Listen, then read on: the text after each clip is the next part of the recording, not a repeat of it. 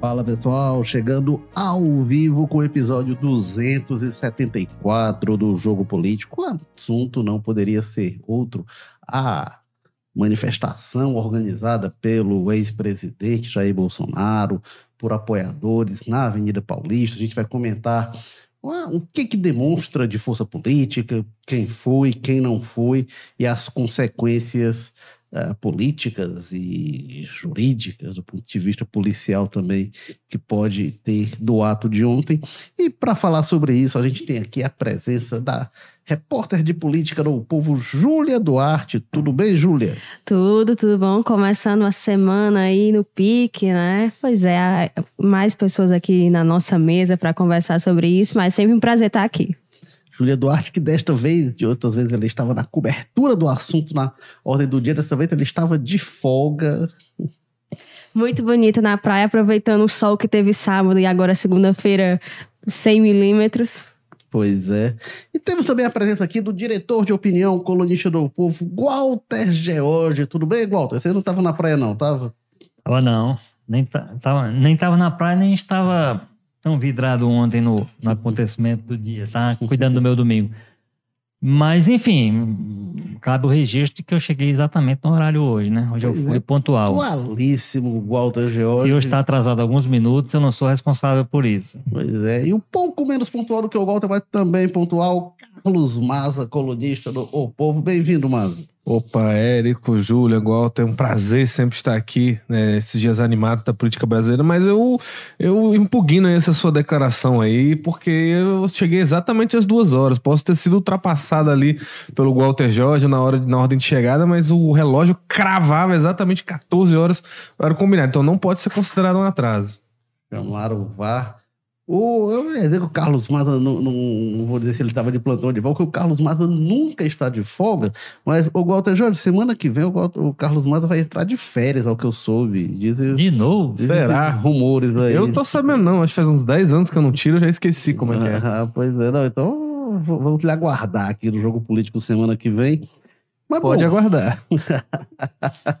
Deixar o lugar reservado. Mas bom, gente, é, como falei, o tema de hoje é essa manifestação.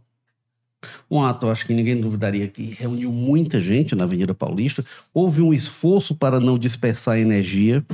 Então, pediram: olha, não, não organizem atos, que todo ato bolsonarista tinha em Brasília, o Rio, São Paulo e tal, mas tinha praticamente em todas as capitais, outros municípios pelo país. Dessa vez pediram: não, não, não faz outros, não, concentra para cá. Quem não puder vir, a gente entende, mas quem puder, vai lá para São Paulo e não, para não dispersar, numa intenção, obviamente, de demonstrar força. Eu tinha preocupação também de é, evitar cartazes, né? Pedir para ninguém levar cartaz e tal, coisas que podiam complicar ainda mais a situação jurídica do Bolsonaro. Ô, Walter George, desse ponto de vista, da tentativa de demonstrar força, de levar o máximo de gente, estava uma divergência sobre o número do, do, do, público, né? A polícia falou de 600 mil na Avenida Paulista, 750 mil considerando as ruas do entorno.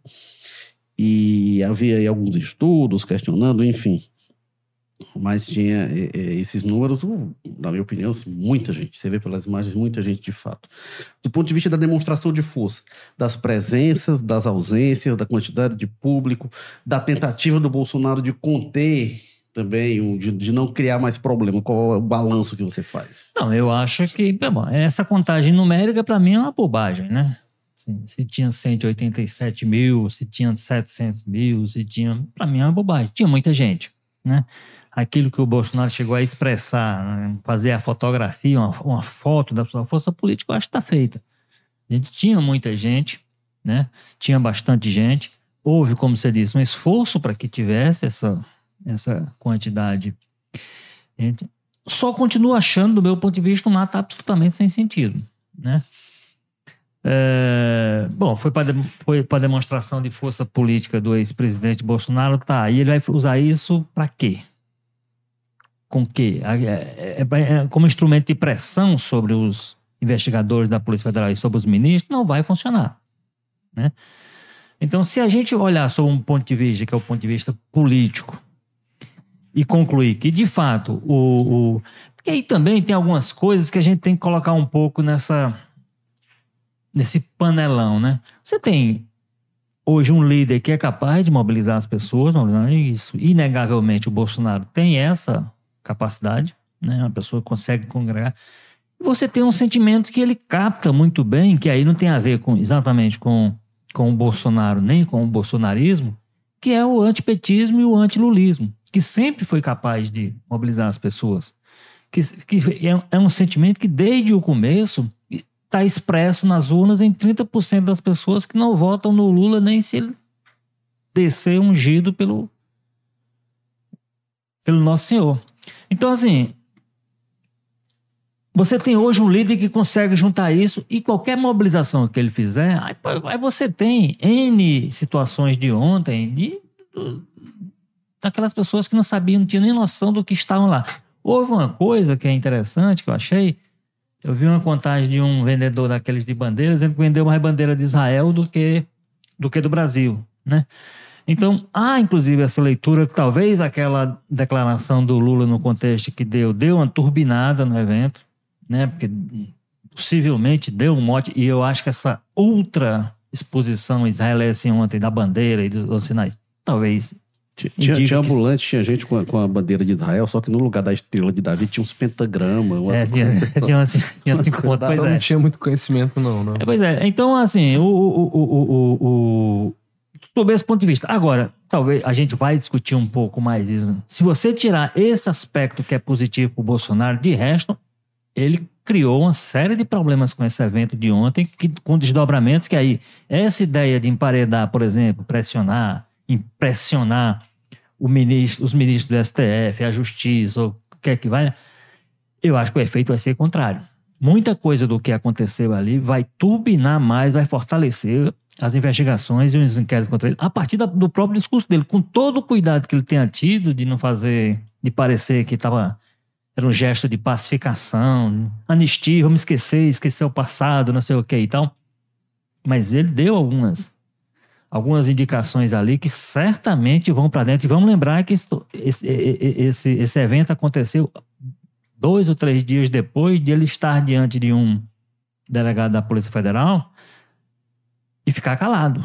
Não dizer absolutamente nada sobre algumas questões. E algumas questões que foram perguntadas para ele, ele respondeu ou ele se manifestou sobre elas lá no, no evento da Avenida Paulista. E isso certamente vai ter repercussão sobre ele. Esse é o ponto que eu acho que, se tem um ponto positivo da força política que ele demonstrou, o ponto negativo é que na vida real, concreta, dos processos que ele enfrenta, ele turbinou mais, ele deu alguns instrumentos a mais, algumas, digamos assim, ele ofereceu mais algumas condições a quem o acusa para é, fortalecer essas acusações. A, a, informação que se tem é que já pegaram a transcrição. Mas é evidente. Do discurso, ela vai ser incluída no processo. É, a gente teve algumas coisas, né? Depois a gente vai falar mais sobre ausências e presenças, mas tinha lá quatro governadores, né? Deixa eu pegar aqui a lista, a matéria do nosso colega uh, Guilherme Gonçalves no Povo de hoje. Estava lá o governador, o Tarcísio de Freitas, de São Paulo, Romeu Zema, o governador de Minas Gerais, o, o Zema, que às vezes tenta se desvincular um pouco do bolsonarismo, não apoiou o Bolsonaro formalmente no primeiro turno, mas estava lá e está naquele ato de ontem, acho que é para os mais empedernidos bolsonaristas, né, eu diria. O Jorginho Melo, de Santa Catarina, e o Ronaldo Caiado, de Goiás. É, e de prefeito, estava é, o, o, Ricardo Nunes, né, o de, de São Paulo. É, dois filhos do Bolsonaro não estavam lá, né?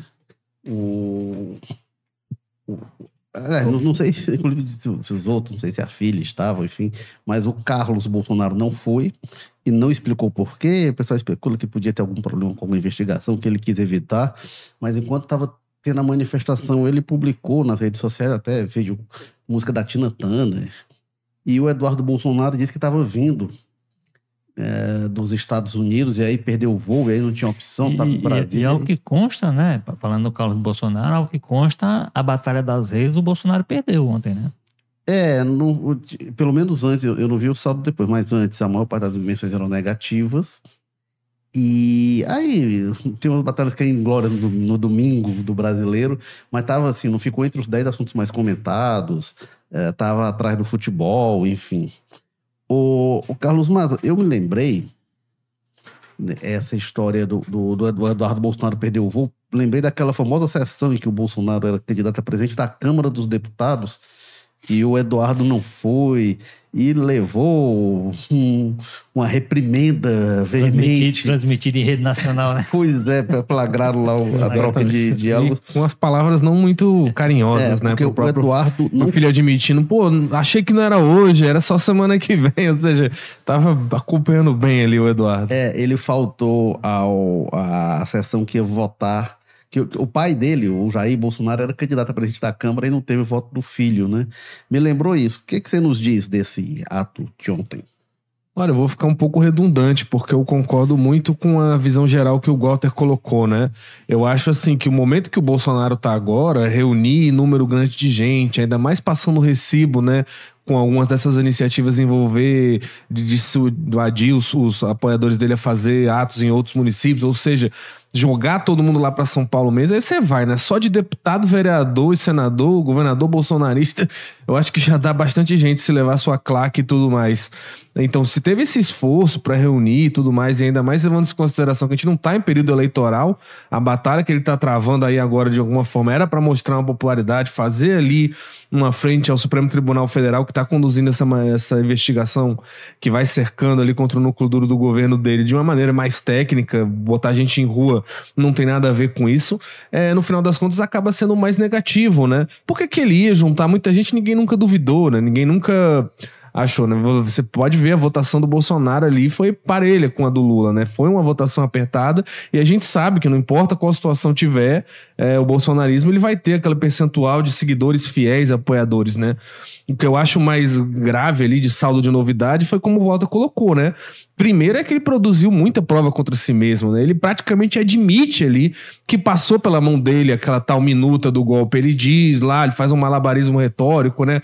Como é que não, não teve uma minuta, é, que não discutiu, que não chegou a ser convocado? Ou seja, ele com as palavras que ele usa ali, ele admite que ele tinha conhecimento mesmo e que aquilo ali passou por ele, mas ele tinha uma visão de que não era é, crime porque estava previsto questão de declaração Tava de estado de sítio. legal. E- Não é, e, e Ele- perder eleição, vamos combinar, não é um, não é um critério para acionar estado de sítio. Ele cita ali como se fosse, né? Ele fala, não, a gente estava discutindo instrumento legal e tudo. É, ele, ele meio que justifica a existência da, da minuta, né? Porque e- e o que tinha se ensaiado de defesa, eu imaginava que eles iam dizer assim, não, assim que. é, porque até o Weingarten disse que eles É, no início era veio assim, a né? público e disse, eu achei um absurdo, quis ver o que era e achei um absurdo. Não foi essa conversa. É, o Anderson tinha até falado lá, o secretário da. O Torres, o secretário de Segurança Pública do DF, ex-ministro da Justiça do Bolsonaro, disse que tinha guardado pra triturar, né, o papel, né? Porque era um absurdo aquilo ali. Aí o Bolsonaro já fala que passou na mão dele, eles analisaram, viram ali, ele fala, usa uns três, né? Questão de estado de sítio, questão de garantia de lei da ordem, ou seja, ele acaba admitindo que ele teve participação ativa, né, nisso aí. Como é que a Polícia Federal vai usar isso? É uma coisa. A outra é que ele fez campanha eleitoral antecipada, muito claramente, com o presidente nacional do partido dele ao lado. Vai saber qual repercussão que isso vai ter, se essas, se essas imagens desse ato aí forem parar em campanhas eleitorais de gente aí pra frente. E com certeza vão, vamos combinar. O André Fernandes mesmo, candidato a prefeito aqui em Fortaleza, pré-candidato, postou várias fotos e vídeos ali com o Bolsonaro que certamente vão ser usadas depois ali no material. Então tudo isso pode até entrar no alvo da justiça eleitoral. E em terceiro lugar, que eu acho que aí é a novidade maior, é, vamos combinar, o discurso do Silas Malafaia ali é complicado pro Bolsonaro, porque o Bolsonaro vai se fazer de doido, vai dizer que não sabia o que, que o aliado dele ia falar ali. O, o- o discurso do Malafaia é um discurso de atiçar muito claramente as pessoas contra né, o STF, contra o judiciário, é, estimulando ali uma situação. Ele, basicamente, ele faz o que o Bolsonaro fez no 7 de setembro de 2022, quando ele diz, grita lá, não vou cumprir decisão do Moraes, não sei o quê, instiga, o pessoal pira nessa hora. Eu acho que esse ano isso foi terceirizado pro Malafaia. E eu acho que o Malafaia não me surpreenderia nada se ele for incluído nessas investigações agora. O que ele ganhou de presente é ser incluído nesses inquéritos, porque o a discurso dele ali e parece uma coisa claramente combinada, né? Não foi espontâneo Não, ninguém, não, olha, nossa, como ele surpreendeu a gente, ele tirou essa cartada agora. Ele já vinha fazendo isso nas redes sociais. Então eu acho que é mais um elemento complicador, né? Essa inclusão aí do, do Silas Malafaia, pastor evangélico, é, no meio dessas investigações. No final das contas, eu não consigo ver na prática o que o Bolsonaro ganhou. Porque mostrar essa força, ninguém nunca duvidou que ele tinha, né? Esse poder de mobilização, enfim, acabou só gerando mais elementos aí para investigação que já não precisava de muito para avançar sobre ele. Aí falando nisso, o Globo já tá dando, né, que a PF tá estudando colocar o Malafaia dentro da investigação sobre é, o golpe. Não tem como não colocar, né? A fala dele foi é, obviamente a mais pedindo isso há muito tempo, né? A fala dele foi muito agressiva, né? E, enfim, o papel dele era esse, muito claramente. Parece que eles querem usar o fato do cara ser um pastor evangélico, tem uma complicação ali, né? Tem uma influência sobre uma parcela ali da população para meio que achar que ele tá blindado para falar o que, ele, o que ele quiser e não é assim que a lei brasileira funciona, né? Você falou que é uma coisa como que terceirizada é improvável imaginar que não foi uma coisa combinada, né? O Bolsonaro vai lá posar de pacificador e aí chega alguém e, ah, não, me pegou de surpresa e fala isso. Não foi, eventualmente se combinaram, ficou com todo oh, Mas só para deixar mais claro, eu achei que o trecho que o Bolsonaro falou, né? que ele diz, né? Continuam me acusando de um golpe. Agora, golpe é porque tem uma minuta de um decreto de estado de defesa.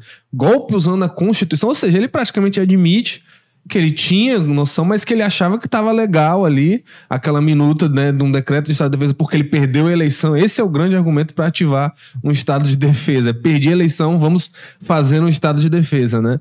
É, enfim, então ele acaba, na verdade, admitindo né, que tinha conhecimento, que participou da elaboração disso, uma coisa que já estava muito evidente com as provas que foram coletadas, de reuniões fechadas, de pressão sobre a liderança das Forças Armadas, as mensagens que foram apreendidas com Mauro Cid, enfim. Então ele basicamente ali confirma isso, né? Deixa claro estado de sítio começa quando é convocado os conselhos da República. Ora, meu amigo, tramar esse tipo de coisa já é crime, não precisa dar certo, né?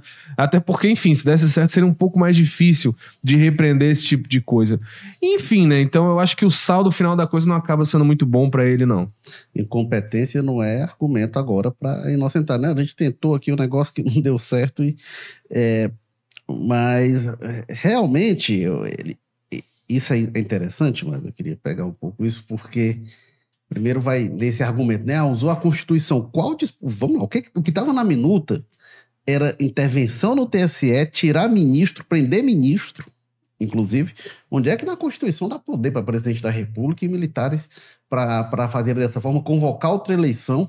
Não, é, esses instrumentos. E a motivação disso, né? É o que? A derrota eleitoral? Não, é todo. Esse, tipo vale uma coisa, falar constitucionalmente aqui, no, no direito mesmo, é, esses instrumentos que ele cita estão é, incluídos no título da Constituição Federal que fala sobre da defesa e preservação da ordem democrática. o que ele estava propondo era um rompimento. Então não faz nem sentido. É aquela interpretação lá do artigo jacaré, né? Que o pessoal fala, artigo 142, autoriza as Forças Armadas, muito doido, eu nem lembro agora do branco, que autoriza as Forças Armadas a dar um golpe de Estado se não tiver ali do jeito que eles querem. Sendo que, pelo amor de Deus, né? Isso nunca existiu. É muito pelo contrário, o, o sentimento da Constituição de 88 era de subjugar as Forças Armadas ao poder democraticamente instituído, né? Mas enfim, parece que pro bolsonarismo qualquer coisa ali que eles puderem se agarrar, eles vão dar a interpretação do jeito que eles querem, né? E eu acho que é até uma percepção que, assim, tem outro trecho que eu acho muito interessante, é que ele fala assim, ó.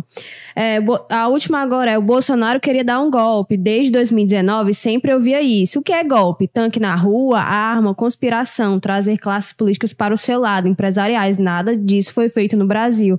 E eu acho que é também a interpretação, né, de que enquanto eles conseguissem encontrar algum artifício, conseguissem transformar algum artigo que tivesse na Constituição, eles se sentiam respaldados, né, que só seria golpe realmente se fosse o, exército para a rua. E aí ele até fala assim, né? É, trazer classes políticas para o seu lado empresariais, coisa que naquela reunião que foi, enfim, que se tem, né? Que a PF já tem aí, é citado no, nas decisões do Alexandre de Moraes e tal. Ele fala, né? Em falar com setores empresariais, fala sobre é, tá, ali na reunião tá é, a alta cúpula, né? Do exército e de outras das forças armadas. Enfim, ele tá, traz isso, mas acho que é muito a percepção de que enquanto não tivesse gente na rua, gente armada, é, fosse fechado tudo, não seria um golpe realmente, seria, digamos assim, uma interpretação que eles estariam colocando em algo que existia, sendo que é uma interpretação assim que não, Não, existe. Um, um instrumento democraticamente constituído constitucional que previa a prisão de ministros do STF, do presidente do Senado e de quem mais, né? Eu acho que praticamente todo mundo que se opusesse a essa história ia ser preso ali nos planos deles. Pense, ó, tem a dó, né? Tentar pintar isso aí de uma coisa democrática, E- faça-me um favor. E isso a gente tá falando do que exige interpretação da nossa parte, porque tem. Mas, por exemplo, é, ele deixou claro, o- apesar de toda essa essa disposição de mostrar força e tudo, ele deixou também a fraqueza quando ele fez um apelo, o apelo mais explícito que ele fez até agora, pessoal, vamos anistiar essas coisas, vamos esquecer o 8 de janeiro, não tem nada a ver com aquilo, e tocar a nossa vida. Esse é um gesto do Bolsonaro que foge um pouquinho do, do estilo dele. Né? Esse é um gesto que, do meu ponto de vista, expõe mais a fraqueza dele do que ele gostaria de ontem ter demonstrado a força, a tal da, ima, a tal da fotografia que ele queria fazer, ele fez. Tinha muita gente lá. Quando você entra no, no, no, no- no conteúdo do discurso dele, tem esses problemas, assim, do que ele gerou contra ele próprio com relação às acusações, e tem um apelo patético, para mim, público, por uma anistia.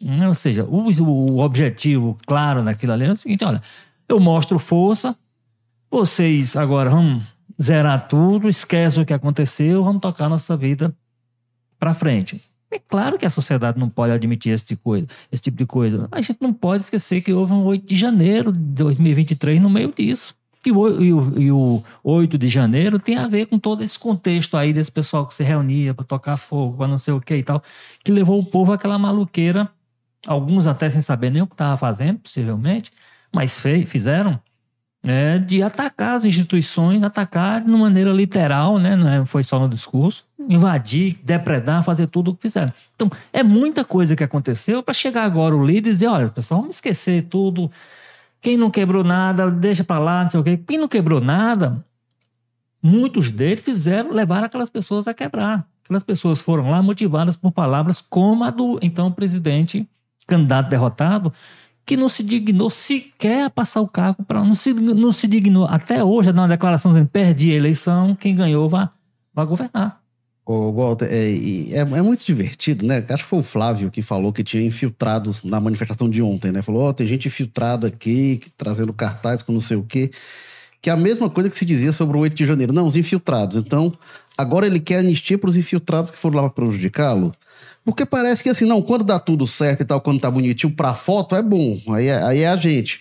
Mas se tiver alguma coisa de errado, não. É alguém que se infiltrou e fez coisa de o errado. Malafaia era um dos infiltrados, possivelmente, né? Pois, pois é. Se, se Falando- der errado, vai dizer, ah, não, infiltrou. Falando foi em infiltrado em Israel, vocês viram, tava circulando que colocaram um mural lá com a foto do Netanyahu e do Bolsonaro e escrito genocidas em hebraico, né? E aí as pessoas não sabiam, muitos bolsonaristas iam pra frente do mural e tiravam fotos Achando que era. achando que era união, amizade, alguma coisa assim. Agora, mas só mais um comentário sobre isso. Acaba que, enfim, né? É, é- é só aquela velha estratégia do bolsonarismo clássica, né? De você pega. é, e às vezes até estimulado até com, com robô, com mentira mesmo, fake news, gente que tá dentro da estrutura, muitas vezes está em gabinete, está em cargo público, recebendo dinheiro público para né, fazer mobilização política, né, para ajudar grupo político a se eleger e tudo mais. É, que eles fingem que é uma coisa nova, mas isso é a coisa mais antiga que existe, né? É, esse tipo de aparelhamento.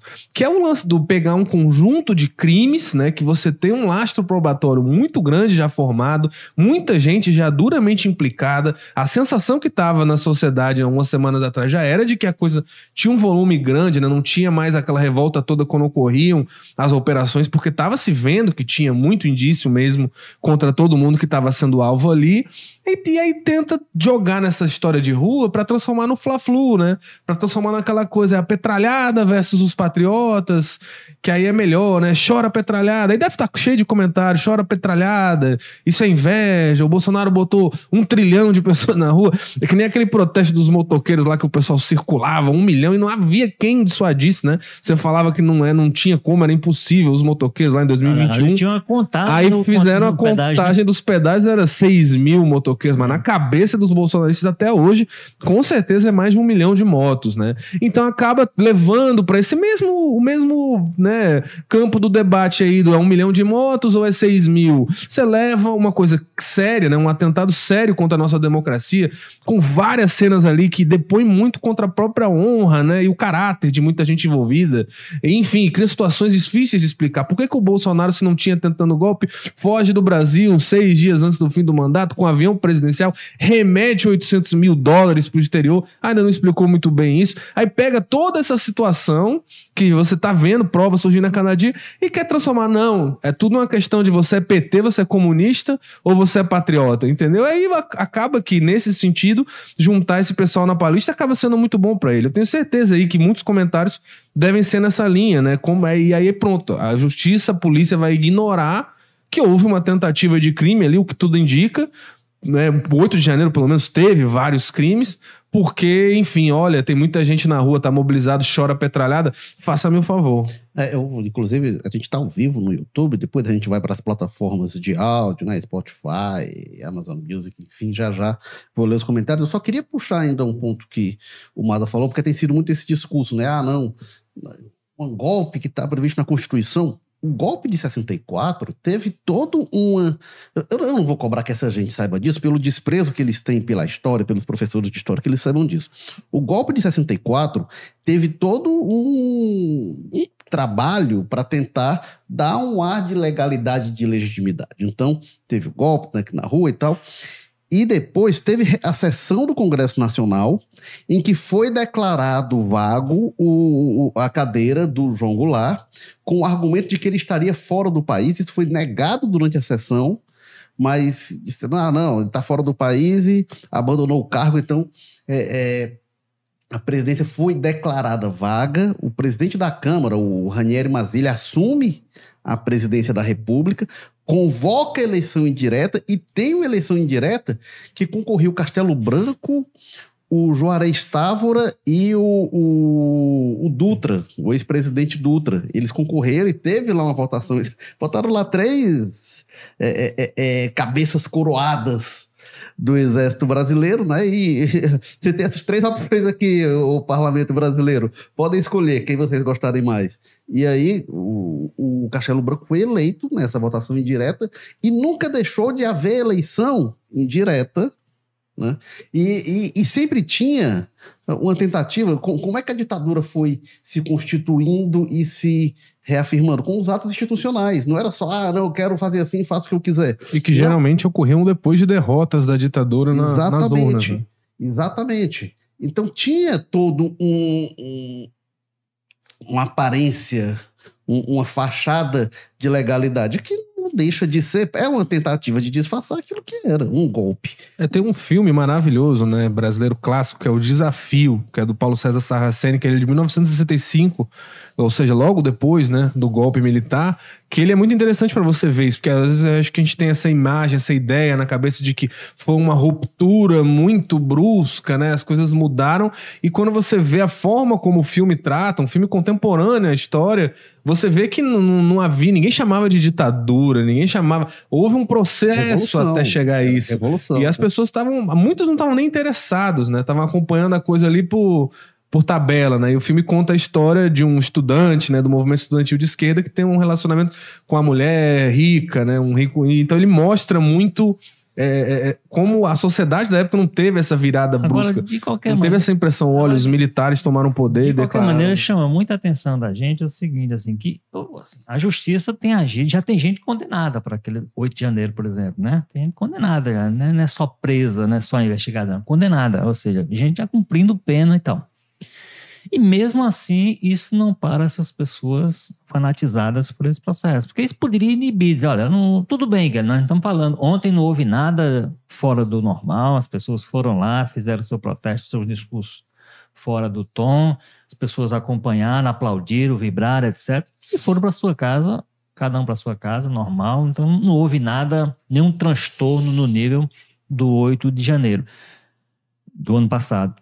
Mas assim, mas a gente tem uma situação que as pessoas. Ah, o, que, o que é isso? Que movimento é esse? de- imaginemos que isso pode até ter mantido algumas pessoas em casa ontem. Poderia o público ser maior se, essas se não tivessem algumas pessoas raciocinando. Mas assim, mas mesmo o fato de a justiça e as autoridades estarem sendo duras, porque estão sendo, estarem dispostos a investigar e até o fim, mesmo isso não está inibindo as pessoas para lotarem a Paulista, por exemplo. Então, porque eu digo, era, era, era, um, era, um, era um ato sem uma pauta clara. Ah, Porque começou o negócio de defesa da democracia. É só ver, por exemplo, o Maza falou aí a questão de, Israel. É, é, O, o- o chanceler usou a imagem, né, também no- no- nas redes sociais dele, para não sei o quê, para dar mais uma cutucada no Lula. Israel estava vendo no sábado houve um ato, esse sim, um protesto contra o governo. Teve gente presa, houve repressão violentíssima do governo Netanyahu. Né? Então, o que aconteceu ontem foi dentro da ordem, não há problema, não sei o quê. Se nós não tivéssemos aquele 8 de janeiro, com tudo que aconteceu, se nós não tivéssemos o comportamento do, do ex-presidente, da forma que foi, chamando as pessoas. O, o- o presidente fala em, em palavras, isso está mais claro hoje. As pessoas teriam arma para se defender. Se defender, na verdade, era defender o direito da direita estar eternamente no poder. Me parece que é isso que ele, que ele defendia como, como. Então, assim, na história das narrativas, que é um termo que eu tenho um cuidado para usar hoje em dia, porque foi um termo realmente muito é, estigmatizado. é, nessa disputa narrativa, você- tem a possibilidade de comparar duas situações, porque, aliás, o, o, o Milley, pelo que sei, também andou fazendo menção, falando que o ato era contra a ditadura do governo. O presidente da Argentina fazer esse tipo de coisa, ele não escreveu, mas ele retuitou, ele, né, ele meio que legitimou uma, uma declaração nesse sentido.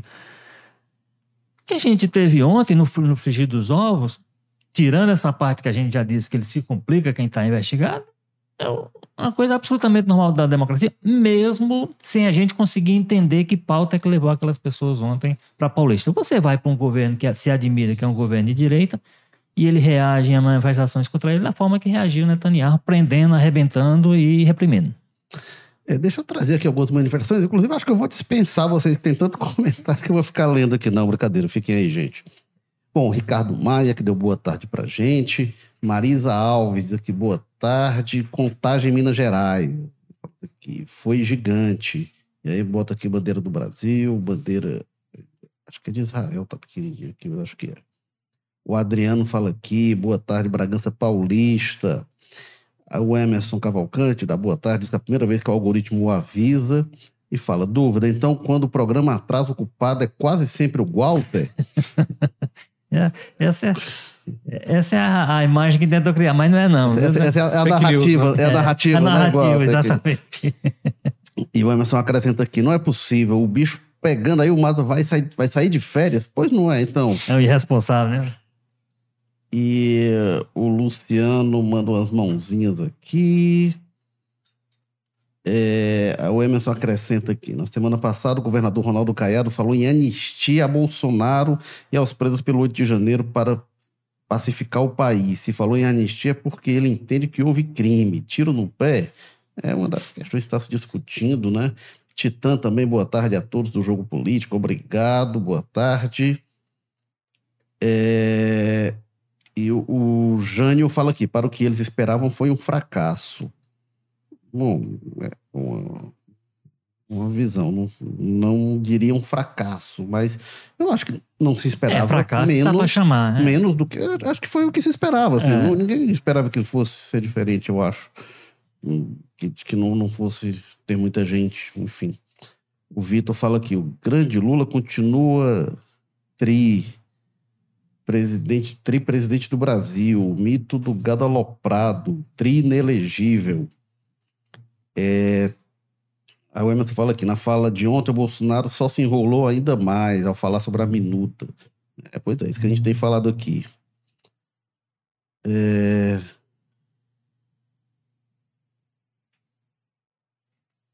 Aí tá aqui, Horacélia. Pessoal, com todo respeito, parem de falar bolsonaristas. Que chato para profissionais.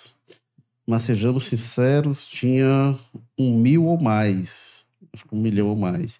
E a imprensa brasileira está calada. Calado? Eu não sei. As estimativas dos próprios aliados, governo aliado né, de São Paulo, fala de 600 mil na Paulista. Não, não cabe. Um milhão na Paulista, É. é, é, não cabe. Não, e, a- e esse cálculo, esse cálculo, por exemplo, da Polícia de São Paulo é falando das ruas É. paralelas. É, não é na, 600 na- mil, 600 não é na mil na Paulista. Paulista. e 750 mil nas adjacentes. É... O Francisco fala aqui, anistia vândalos, onde já se viu. É, João Maria fala aqui, acredito que foi a despedida do Bolsonaro, discurso contido, bem diferente daquele cara arrogante, mas terceirizou a arrogância dele para o pastor Mala, ele falou do Malafaia, para chutar a democracia e desafiar o STF. É o que a gente tem comentado aqui, né? Quando você compara o discurso do Bolsonaro agora com 2021, 2022, Ah, às é bem mais comedido, sem dúvida nenhuma. É... O Elpídio Nogueira, aqui, nosso secretário, fala que George falou tudo. Qual o objetivo? Pois é, esse, esse é, um, é um ótimo ponto. Quero até retomá-lo já já. É... A Horacélia fala que por omissão, mais o Brasil tem apoio da. Por omissão, mas o Brasil tem apoio da imprensa de fora. Bolsonaro é sim o melhor até hoje para o país. É tão verdade que essa perseguição não é em vão. Deviam falar sobre a vergonha. Aí o Antônio Pereira fala que já acharam os presos de Mossoró. Não sei se é uma afirmação ou uma pergunta. Até quando eu entrei aqui não tinha essa informação, não. É, o João Maria fala que evento sem objetivo, onde tinham pessoas que não sabiam o que estavam fazendo lá.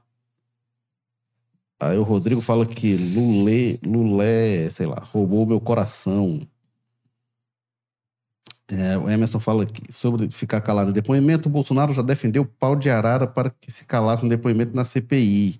Para quem não lembra, episódio do Chico Lopes, aí, presidente do Banco Central na CPI. É, o Bolsonaro defendeu tortura para quem se recusasse a depor em CPI, né? Ele defendia umas coisas, enfim. É, a Hora- Horacélia segue aqui. Não falam sobre o crime os abusos ditador que estamos vivendo e perseguem um homem que se deve-se a alguma nação. É, não estariam defendendo. Veja a vergonha do nosso Brasil.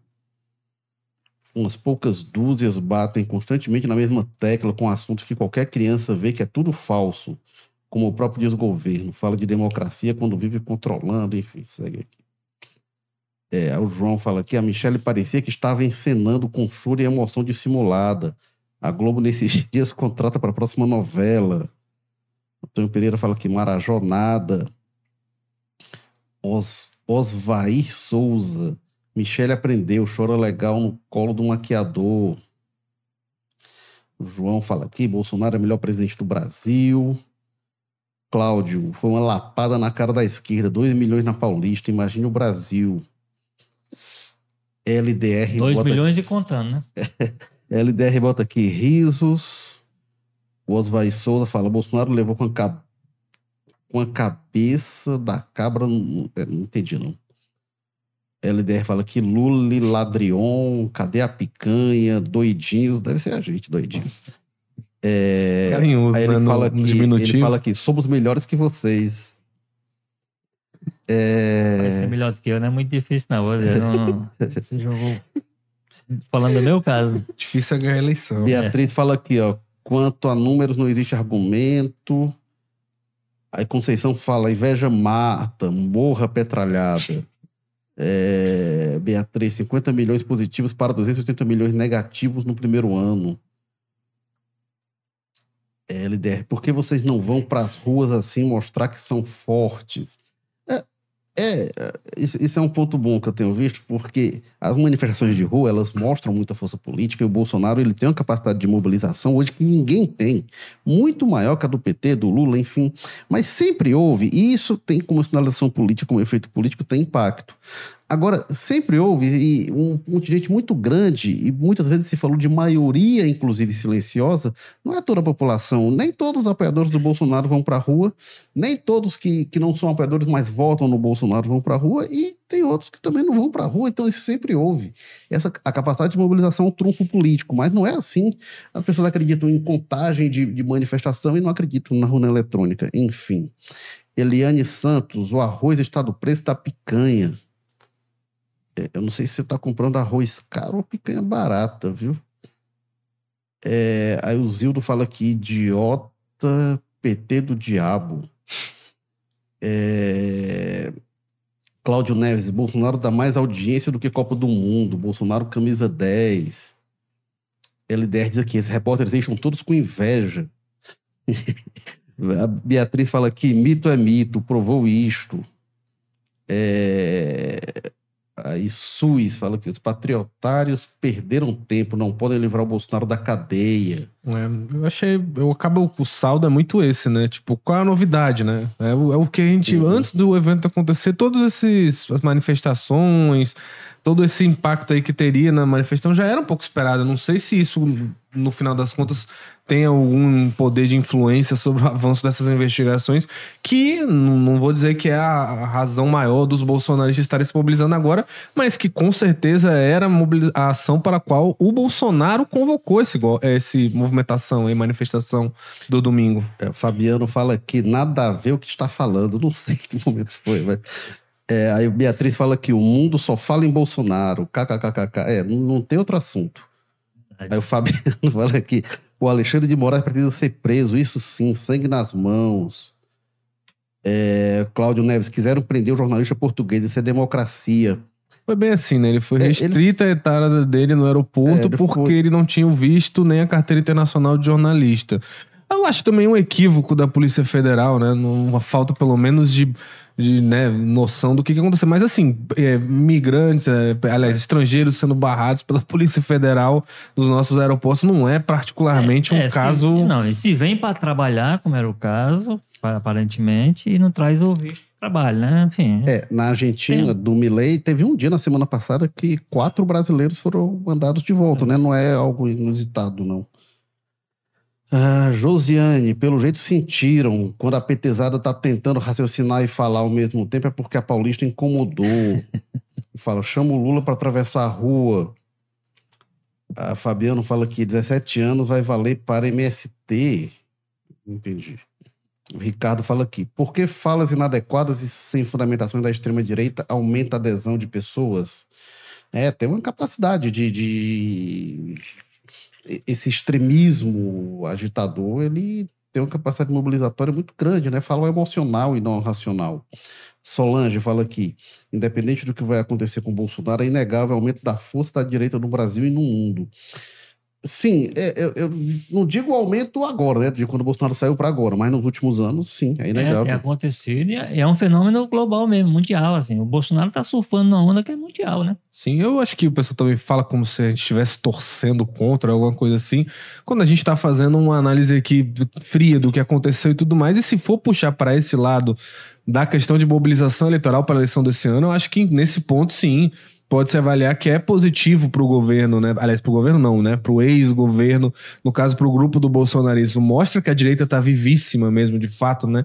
Mas é que resumindo, né? Voltando que a gente já disse algumas vezes aqui, ninguém nunca duvidou disso, né? Uhum. Não é como se a gente estivesse questionando isso. E eu acho é. que o motivo maior que ele justificou, né, seria apresentar a defesa dele diante das investigações, foi totalmente ao contrário, né? Se ele queria se explicar, ele criou mais problema e ainda conseguiu que alguns aliados, né, ali o Silas Malafaia, por exemplo, aumentar fosse essa pessoa que aumentasse o tom e agora se estuda colocar ele dentro dos investigados, né? E já tem outras pessoas ao redor do Bolsonaro, então o, o, motivo, digamos assim, principal pelo qual ele alega que levou né, a população até nesse domingo foi totalmente ao contrário. Agora, se ele tinha outras pretensões aí, no sentido de reafirmar algumas alianças, né?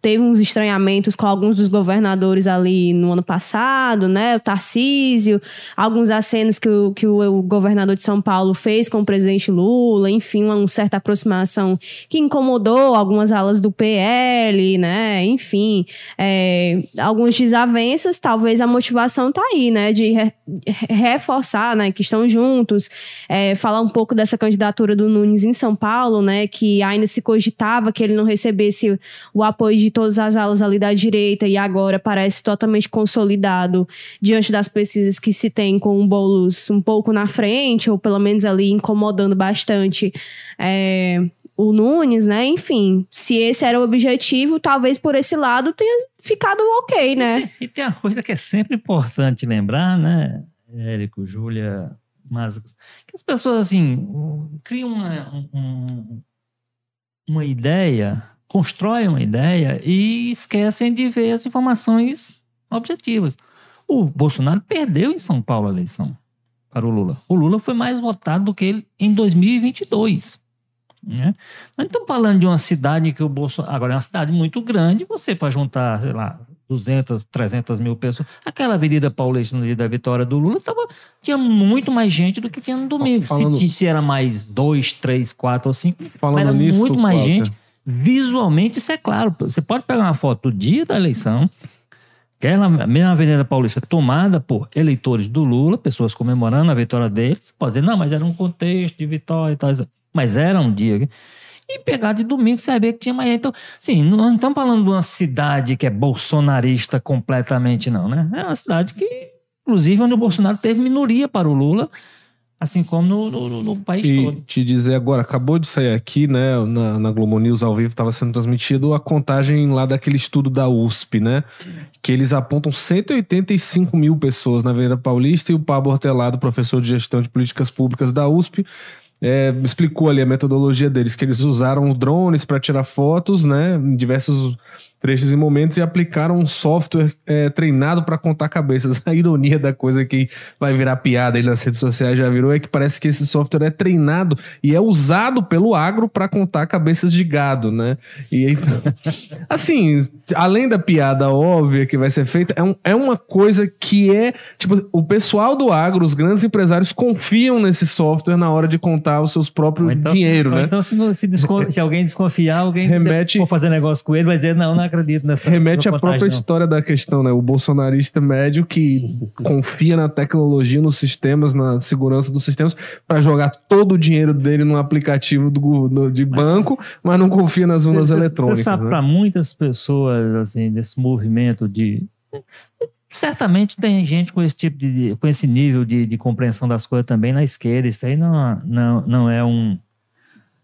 Não é um privilégio só desse pessoal da extrema direita e tudo, mas esse pessoal da extrema direita tem se exposto mais recentemente.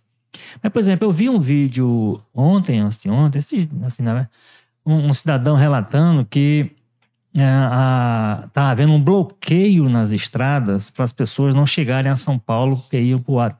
Ele gravando esse vídeo aqui ao lado da estrada e a estrada, os, os carros passando normalmente, e ele falando do bloqueio. Quer dizer, a pessoa pega a realidade, tortura a realidade, como diria. Ele, ele fala de uma situação que é a realidade, a, a imagem que ele está mostrando desmente, mas aquilo ali na cabeça dele e de quem está assistindo é o menor problema. Não tem o menor problema dele dizer uma coisa e a imagem mostrar outra. É, e só deixar claro, né, mas assim, estão falando de 185 mil pessoas nesse estudo, né? É, segundo a USP. É bastante É gente. muita gente. É muita É gente, muita né? gente, tá né? falando, não é ah, que não tinha ninguém, não, tinha muita gente. Tinha- é, é bastante gente. Dá três castelões lotados, três maracanãs lotados. Agora, não sei se a esquerda chamar um, um- um ato para domingo na Avenida Paulista, não se junta esse tanto de gente, não. Não, eu acho que não, porque não tem uma capacidade de mobilização desse tamanho hoje. Então, assim, não é que não tá dizendo que não tem ninguém, não. Mas aí o pessoal fica, não, tem 700 mil, tem um bilhão, um trilhão, um, enfim. É, mas seguindo aqui com alguns comentários ainda, o Fabiano fala que o MST pode quebrar e não pegar um ano de cadeia. O Alexandre diz, anistia para o Zé Disseu pode. O Salvador diz, Globo lixo. Fabiano diz, vergonha vocês aí. É, aí o Livre diz: explica aí como o cara que perdeu as eleições lota Paulista e o cara que supostamente ganhou as eleições não pode andar na rua. É, assim, lotar Paulista é fácil, como eu falei, ele teve, a gente comentou aqui, ele, o Bolsonaro perdeu a eleição por muito pouco, ele teve uma votação de é, é, é milhões e milhões de pessoas no Brasil. E o Lula então, perdeu eleições que ele mobilizava muito mais gente nas ruas do que. É, exatamente, exatamente. Então, não- E o, o Lula, Se ele não né? pode andar na rua, não. O chefe de Estado anda com um nível de segurança, enfim, mas o Lula participou de atos públicos aqui em Fortaleza E mesmo. a- houve também registros recentes do Bolsonaro sendo um pouco desculachado na rua, né?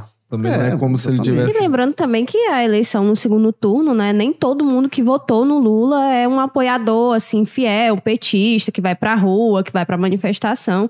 A gente tem que lembrar também de uma, da Frente Ampla, né? Que ele formou ali no segundo turno. Então, é, nem todo mundo que votou no Lula iria, né? Digamos assim, pra uma manifestação, seria mobilizado pra sair de casa. Enfim, eu acho que É aquilo que uma coisa não anula a outra. É aquilo que eu tinha falado agora há pouco, né? É pegar uma investigação séria de um crime muito sério que está sendo acusado, com um grande lastro probatório, muita gente implicada, e transformar nisso no ah, 750 mil, chora, tá com inveja. É, no final das contas, o objetivo era esse, e nesse ponto aí talvez o Bolsonaro tenha conseguido. O problema é que na seara jurídica ele acabou se complicando mais, eu não sei se vale a pena, não. E tem, tem outra coisa que eu acho importante dizer, que, assim, esse negócio de ah, o, o- a oposição junta, o Bolsonaro junta e o governo. o. O, o governo, a quem isso tirando o Bolsonaro, que era uma coisa. de- o Bolsonaro não governava cá entre nós, né? O Bolsonaro não, não- não gastava seu tempo preocupado com. Não tinha quem fizesse isso por ele, então ele não fazia. Então ele fazia aquelas mobilizações, ele gostava e tudo. O papel do governo é governar. Quanto menos movimento tiver, quanto mais tranquilo estiver o país, e isso não é feito, no- normalmente não é feito por mobilizações, então é possível que o- talvez o PT devesse fazer alguma mobilização. Agora, o governo, o presidente, não é papel dele fazer esse tipo de mobilização. O Então, Bolsonaro usou o governo. usou demais, demais. É isso que eu digo, o Bolsonaro tinha outro estilo, então o estilo dele não é comparável a um estilo normal de governo. Eu, eu tava vendo a análise, aí já é outra questão que a gente pode discutir outro dia que não dá tempo, mas de a esquerda hoje não ter um- um- um- força política no Brasil, de fato, e que a eleição do Lula teria sido muito resultado. E aí eu faço uma leitura um pouco diferente, mas teria sido resultado de um rescaldo e da força pessoal do Lula. Eu acho que foi também resultado do antibolsonarismo. Acho que foi também o antibolsonarismo é muito forte. Mas a esquerda está preocupada com a, com a sua dificuldade como projeto político de mobilizar as pessoas, enfim. O Fabiano diz aqui: não entenderam nada dos discursos, seus malucos. E fala assim: esse é o mais babaca de vocês. Eu não sei de quem ele estava falando. Sei que não é da Júlia. É, não, não é de mim, né? Que tem o. É, Mito do Povo fala que o Edinaldo. É, o Osvaí fala o que interessa é a presidência Lula até 2050. Ixi, é 2050? Enfim. Então, então isso daí tá É. querendo ditadura, viu? Aí o Fabiano fala que chama aí os skatistas sem pagar e vê se enche uma Kombi. É... Enfim, o Fabiano tá falando coisas que eu não tô entendendo. É, as pessoas só devem, só, só não devem confundir essa capacidade de. Por isso que eu digo assim: o Lula já perdeu a eleição em que ele botava mais gente na rua. A questão é o seguinte: você conta o voto, quem tiver mais voto leva o- a vitória. Né? É. Não- não- Que não- foi que eles não vai, tentaram não. você não, vai acreditar, contar né? pela, pela capacidade de gente que você bota mais ou menos na rua. O o Fabiano tá falando aqui de uma coisa que acho que é quando eu tava comentando, que ele fala, são vergonhosos. Contra golpe de 64. Queriam um golpe dos esquerdistas. Nojo de vocês. É, o- tem muito esse discurso, né? Ah, não, é porque a esquerda queria dar um golpe. Aí você vai na frente e dá outro golpe? Não, você, contra golpe se defende a democracia, não se dá um golpe. Essa conversa fiada. Eu não sei porque aí, só por uma questão ideológica, ah, não, eu prefiro esse golpe e aquele outro golpe. Imagina se o Lula desse um contra. É, é, o pessoal ia aí- apoiar e dizer, não, contra-golpe tá valendo. que, Não, é, é, é, eu- quero o golpe da esquerda e não da direita, da direita e não da esquerda. Francamente, tinha muita gente na esquerda, sim, dos comunistas, e fala que queriam um golpe 64, mas não estava nem perto de ter condições, apoio, viabilidade para isso. É, O Cláudio fala aqui: Bolsonaro representou o Brasil na Argentina na posse de Milley. Lula, persona não grata. Edinaldo, quem apoia ladrão, ladrão é. Eu acho inusitado, assim. Aí Não é bem inusitado, né? Mas é bem a cara de que a gente tá falando do Bolsonaro, né? Do ato Bolsonaro. E aparentemente, né? Isso torna a gente apoiador, é fiel, fazendo defesa. Não, a gente tá analisando aqui os fatos, né? O que aconteceu. Agora, as investigações que acontecem, que existem provas. Eu acho também, assim, importante falar é sobre essa questão da anistia, né? Bolsonaro fala, outros nomes têm falado também, com uma voz bem mansa, um tom diferente do que se falava antes, né? E aí é muito no sentido de você vai esticando como se fosse um elástico das coisas que são permissíveis, né? Tudo bem é, falar contra a vida de ministros, tudo bem falar contra a vida de adversários políticos e, e aí vai se esticando, vai dizendo que tudo bem, que tudo bem, que tudo bem e agora tudo bem invadir, né, os prédios, é, tentar, né, contra os três poderes e, e ainda mais, né, ter esse sentimento de raiva, né, que é constantemente é igual uma maré, né, tá tudo bem, tá tudo bem, e aí incita essa raiva, esse ódio contra as instituições, contra o STF, contra o, a justiça eleitoral, e vai se criando esse sentimento de que tá tudo bem duvidar de coisas que mantêm a democracia brasileira, né? E agora se pede anistia, e quando a gente tem, assim, claras as provas, pessoas que se gravaram cometendo crimes, pessoas que estavam lá, que e aí se fala, né, desses infiltrados que não sabiam o que estava acontecendo, que foram levados, enfim.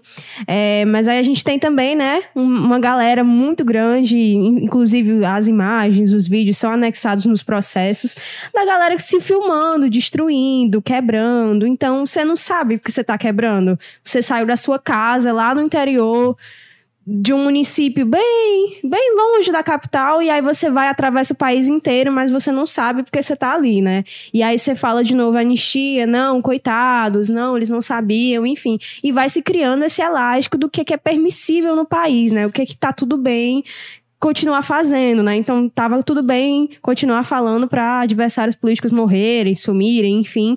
E aí você vai abaixando o nível, né? Aí chega num ponto que você, OK, a gente vai, digamos assim, OK, vamos ter anistia para essa galera. Aí vai esperar o que mais? Que alguém morra ou alguma coisa nesse sentido?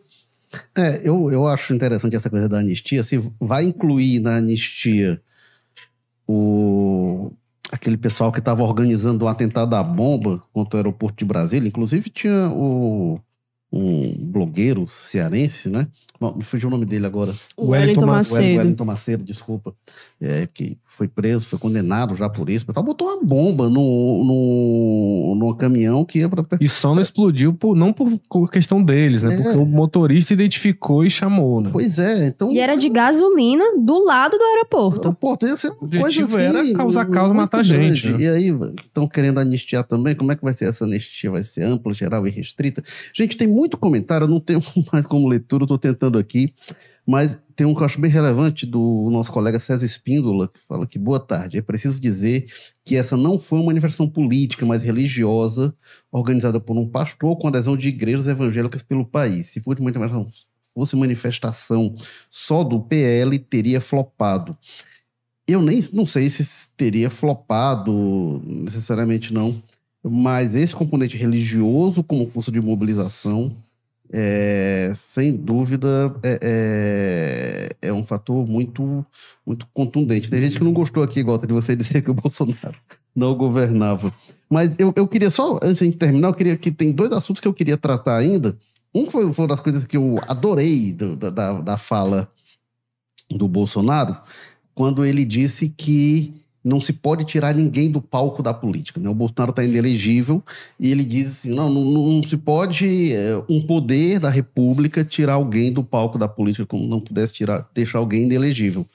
O Bolsonaro foi eleito em 2018 numa eleição na qual o Lula estava preso e o Lula foi impedido de ser candidato. O Lula foi declarado inelegível quando ele liderava as pesquisas. E aí Bolsonaro vence aquela eleição. Bolsonaro podia ter vencido mesmo contra o Lula? Poderia. Aí ninguém sabe como é que ia transcorrer a campanha.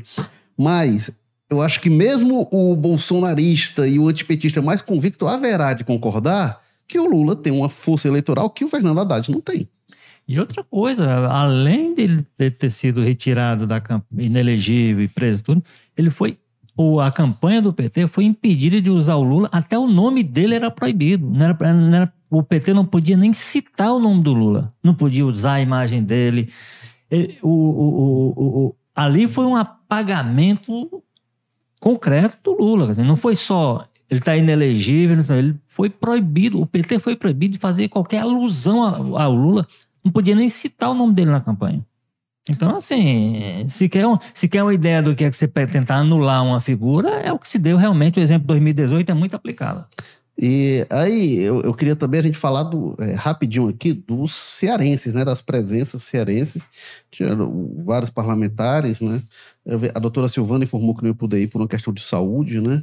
Mas é, não foi o, o senador Luiz Eduardo Girão, não foi, porque ele estava organizando para hoje um ato que sobre a vacinação obrigatória de crianças, né? Ele tem militado contra isso e por isso o Girão explicou que não poderia ir, porque está com as energias dedicadas a isso.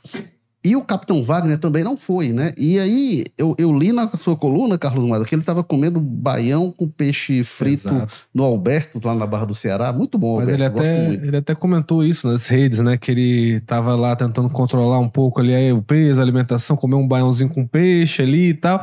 Mas aí depois ele fez um giro ali por algumas comunidades evangélicas, né, religiosas, fez uma visita numa Assembleia de Deus, se eu não me engano, e aí disse que lá serviram carne, linguiça, pá, ele ficou, porra, né, aí não deu. Depois ainda deu uma corridinha à noite ali pra compensar, mas enfim, o fato é, Capitão Wagner não, não, não se mobilizou tanto, não. talvez o peixe lá tivesse com um preço bom, né, na Nino Alberto. Ah, muito bom, Alberto. Uma vista maravilhosa ali na Barra do Ceará. Pois é, faz, faz tempo que eu não ando por lá. Agora, é interessante porque o Capitão Wagner foi o candidato do bolsonarismo aqui no Ceará nas eleições de 2020, né, na capital, em Fortaleza, e em 2022. É, e foi também o candidato. é, é, o Girão foi o candidato ao, ao Senado né, do bloco bolsonarista em, é, 2018. em 2018. E em 2022, o candidato a Senado foi a, é, é, a Camila, né, a Camila Cardoso. É, tinha outra candidatura do campo, era só, não, era só uma vaga, né? E- no- na eleição passada era só uma vaga ao Chegou-se Senado. a costurar uma indicação de um pastor lá, mas que não foi pra Uhum. frente. Bom, é, Júlia Duarte, faça o arremate aí do nosso episódio. É muita coisa. É, enfim, eu acho que o saldo que temos é essa dúvida, digamos assim, essa incógnita, se ele foi bem sucedido no que se propôs ou que não se propôs e conseguiu é, ter proveito nessa manifestação.